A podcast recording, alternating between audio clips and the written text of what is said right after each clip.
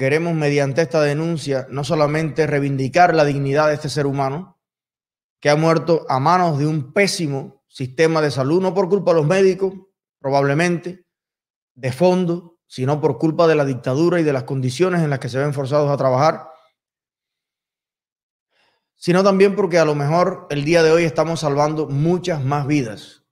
No queremos que esta muerte haya ocurrido en vano, sino que el cubano tome conciencia del gravísimo peligro que se corre hoy, increíblemente, al uno ingresarse en un hospital. El lugar que debe ser el que te salva la vida, el que te saca de los problemas, se puede convertir en una dictadura llena de miseria en el problema. Así que sin más, vamos a recibir hoy a mi querido amigo Vicente Morín. Vicente. Sí, gracias Eliezer. Aquí estamos. Vicente es periodista independiente, colabora, escribe para muchos medios, Cubanet, Diario de Cuba, eh, muchos medios. Tiene una larga trayectoria de resistencia a la dictadura, un hombre honesto. Y no estoy aquí, Vicente, ni por la situación que ha sucedido, porque tú lo sabes. Hoy lo he hablado hoy con el Pizarro, uno de los hombres más nobles y más buenos que yo he conocido en mi vida.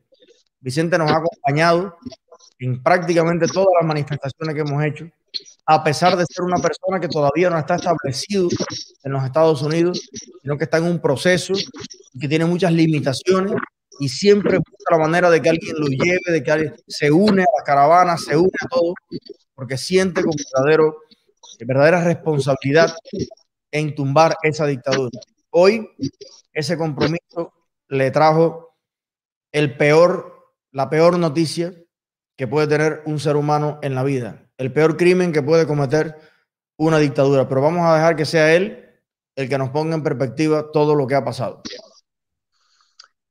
Te diré, primero agradezco, Eliezer, esta posibilidad de dirigirme a miles de personas que sé que nos ven y nos escuchan.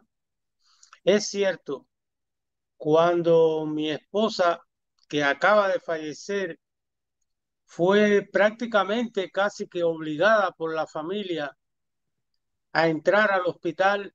Estábamos en la disyuntiva de si la llevábamos o no la llevábamos, porque tenía un problema de insuficiencia renal provocado por una, lo que se conoce una diuresis, eh, por retención de la orina. Y esto le estaba afectando ya gravemente y decíamos, si la llevamos al hospital, ella no quería ir al hospital bajo ningún concepto, casi tuvimos que obligarla. Y sucedió lo peor. Sucedió lo peor, Eliezer. Entró al hospital el 16 del mes que acaba de terminar, del mes de marzo, inmediatamente en la sala de terapia intermedia del Miguel Enríquez yo diría que fue bien atendida en ese aspecto. Se le, se le aplicaron las técnicas correspondientes, se le logró estabilizar la presión, se hidrató, se le hizo transfusión de sangre para que recuperara porque tenía sangramiento y también se le modializó para mejorar su, su sistema eh, completo, ¿no? Eh, todo esto parecía que iba ya por buen camino.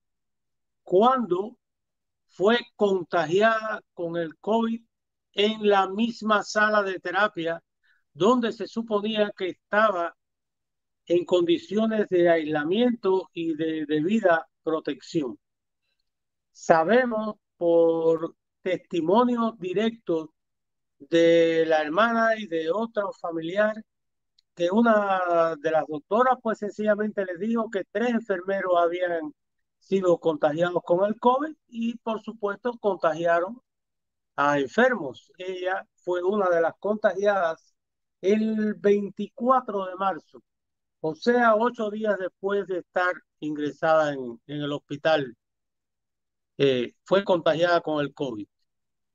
Al ser contagiada, la trasladan de inmediato a otro hospital que es la, se conoce como la Covadonga, Salvador Allende, que es un hospital donde hay un área exclusiva para, los enfermos de COVID, donde están totalmente aislados, se supone, y, se, y es lo que se puede apreciar en primera.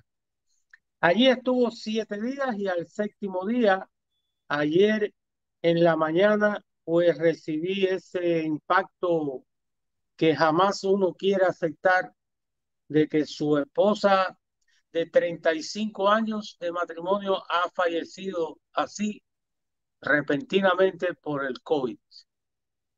Eso es lo primero que pudiera decirte.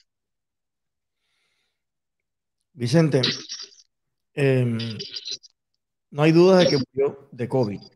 Sin embargo, no consta en el registro.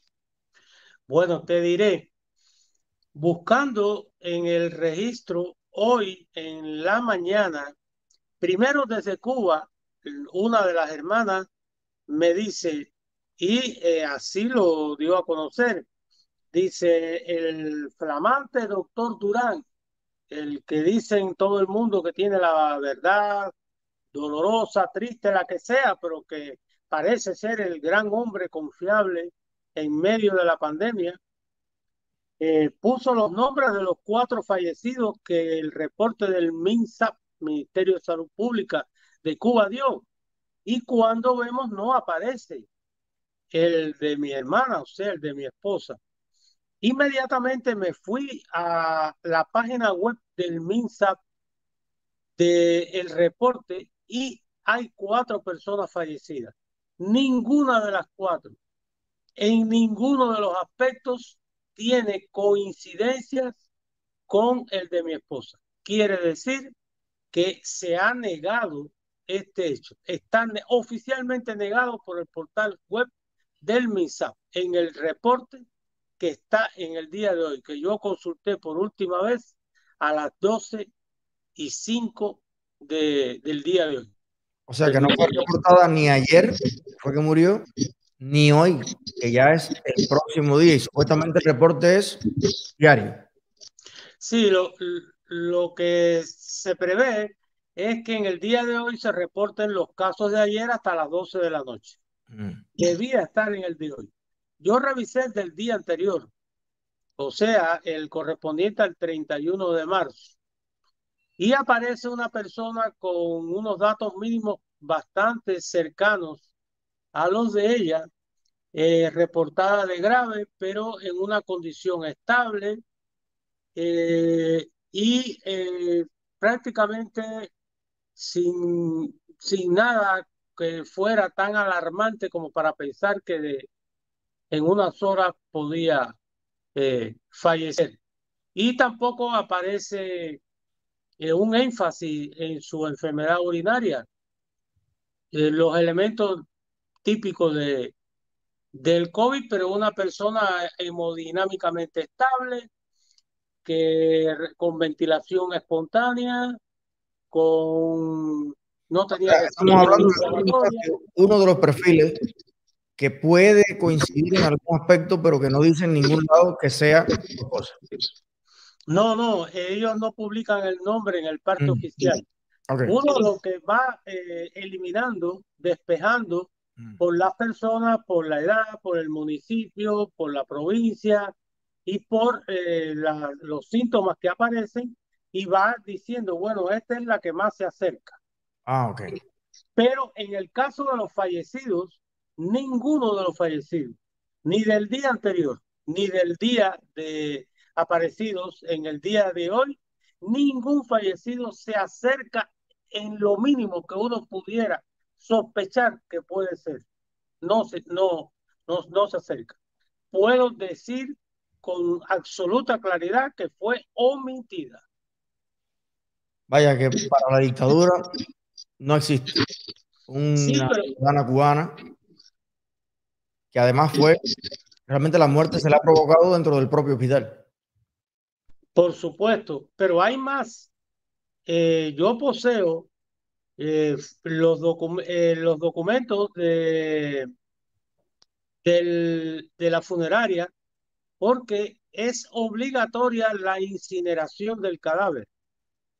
Eh, algo que atenta, por ejemplo, en el caso de mi esposa, contra sus creencias religiosas y la de toda su familia, que se oponían toda la vida, toda la vida. Yo recuerdo que cada vez que yo eh, comentaba una noticia en Cuba relacionada con un cremado, para ella era lo último que se le podía decir. Jamás, no, no aceptaba eso. Y entonces el cremado es obligado. Y además de obligado, es obligado pagarlo. Se paga, son 350 pesos. Hay una cifra de dinero que hay que pagar obligatoriamente. Yo tengo el certificado, el recibo de pago del cremado. Si fue cremada vamos en contra de su voluntad.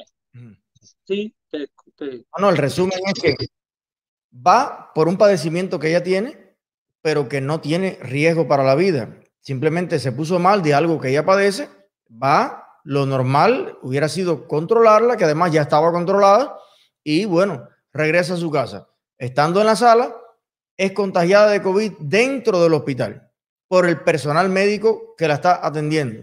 Entonces, se complica por la edad, por la enfermedad, por los precedentes y en cuestión de días o de horas muere, fallece eh, tu esposa. Obligan a incinerar el cadáver en contra de sus creencias, de sus principios, de su deseo, de su voluntad, precisamente porque ellos asumen y están seguros de que murió de COVID. Sin embargo, en el parte diario no sale ni el día que muere, ni al día siguiente, todavía no ha aparecido dentro de los reportados fallecidos. O sea, desde el, desde desde el principio hasta el final, es una cadena de negligencias, omisiones, manipulación que al final ha terminado con la vida de una persona. Y bueno, no me atrevo ni a preguntar cómo te sientes tú, cómo se siente su familia, cómo se siente, o sea, el daño extra que ha causado a tantos seres humanos. Exactamente, y una mujer de 59 años en la plenitud de su vida. Ayer le decía, en cualquier otro país del mundo, aquí en los Estados Unidos, a esa edad la gente vive, disfruta de la vida. A esa, gente, a esa edad la gente ya trabajó lo suficiente para decir voy a descansar, voy a viajar, voy a pasear, voy, voy a hacer todo lo, lo que me merezco por todo el sacrificio de mis años de trabajo bien duros, porque en este país se trabaja duro, pero es que hay que trabajar duro si uno quiere ver los frutos en la vida. El trabajo no es un castigo, el trabajo es un honor y es una satisfacción. Y así yo lo he visto siempre. Entonces digo, en, en otro país trabajas y a los 59 años tienes para vivir, para hacer, para, para disfrutar la vida. Y en Cuba, eh, ¿qué es lo que tienes? El maltrato, la burocracia, el ocultar la verdad. Y básicamente todo ese precio lo paga el pueblo, el ciudadano de a pie, porque estoy seguro que si llega a ser la esposa de un general, si llega a ser la esposa de un coronel o de un tipo del aparato, a lo mejor fuera diferente las cosas, pero además como es la esposa de un periodista independiente, de un opositor, bueno, yo acabo de acordarme ahora mismo de, lo mismo le pasó a la esposa de Ignacio, de En Caliente Prensa Libre, ¿recuerda? Se perdió la biopsia, no aparecía la biopsia, le dijeron que no tenía nada, la mandaron para la casa, después sí era cáncer, no se trató correctamente y aquello fue eh, fulminante. Y cuando la hija fue a preguntar por la madre y a reclamar al hospital, la trancó un enfermero en una sala y la hija tuvo que salir corriendo y gritando porque el enfermero la quería violar dentro de una sala del hospital. Oiga usted las cosas eh, eh, eh, horrendas que pueden pasar donde realmente no hay ley y orden para lo que debe haber y protocolos y, lo correcto. Sin embargo, para reprimir la opinión, para reprimir el pensamiento, entonces ahí sí hay todo lo que haga falta. Vicente, ¿cuál es tu mensaje al pueblo de Cuba y a la comunidad internacional en este momento de, dolor para ti y de tu familia?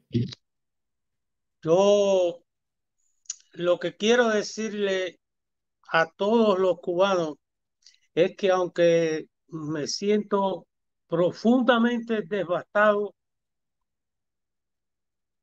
Todo lo que me quede de vida es luchar porque los cubanos puedan ejercer sus derechos, no que alguien les administre sus derechos. Vicente, te mando un abrazo enorme. Eh, terminando la directa, eh, voy a ir a buscarte. Ahí me puse de acuerdo con, con, nuestros amigos. Vamos a acompañarte, a estar juntos al menos la tarde-noche de hoy. Vamos a, a, estar a tu lado porque sé que estás prácticamente solo.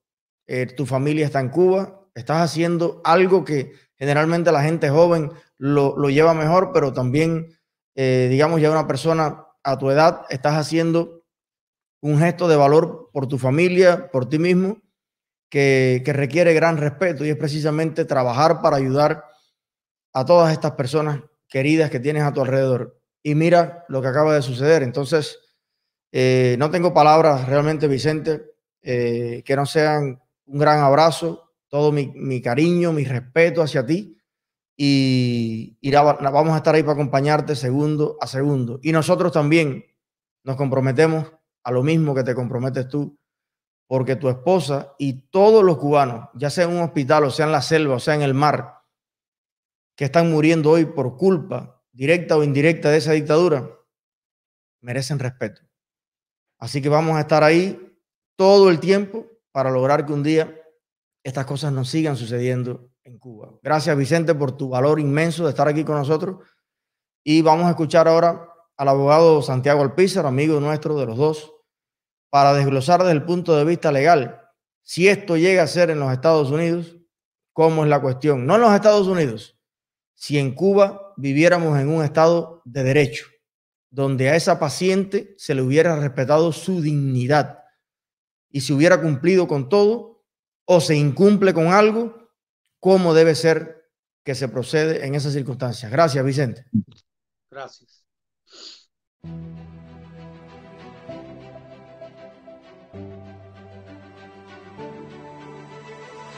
Los invito a conectarse de lunes a viernes a las 2 de la tarde al espacio referente de información, análisis y debate del sur de la Florida.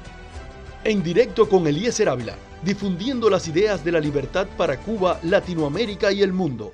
Recuerda, cubano, el cambio eres tú.